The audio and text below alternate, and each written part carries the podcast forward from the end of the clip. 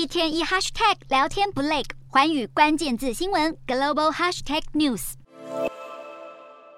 有联准会传声筒之称的《华尔街日报》记者提米罗斯透露，联准会可能将终端利率拉高于预期，美债殖利率周一攀升。美股四大指数静默，Meta 引领科技股下滑，英特尔和安进拖累之下，道琼收黑将近一百三十点，但道琼创下一九七六年一月以来最佳单月表现。所有主要指数都结束连续两个月的跌势，美股四大指数全数收黑，道琼指数下挫一百二十八点八五点，收三万两千七百三十二点九五点。纳斯达克下跌一百一十四点三一点，收一万零九百八十八点一五点；标普五百小跌二十九点零八点，收三千八百七十一点九八点；非半指数下挫四十九点二零点，收两千三百八十四点四五点。欧洲股市方面，美国联准会将在本周稍晚召开重要的货币政策会议，投资人希望联准会升息计划不会过于偏向鹰派做法之际，欧洲股市主要指数收盘涨跌互见，欧洲三大股市多数收红，英国股市上扬四十六点八六点，收七千零九十四点五三点，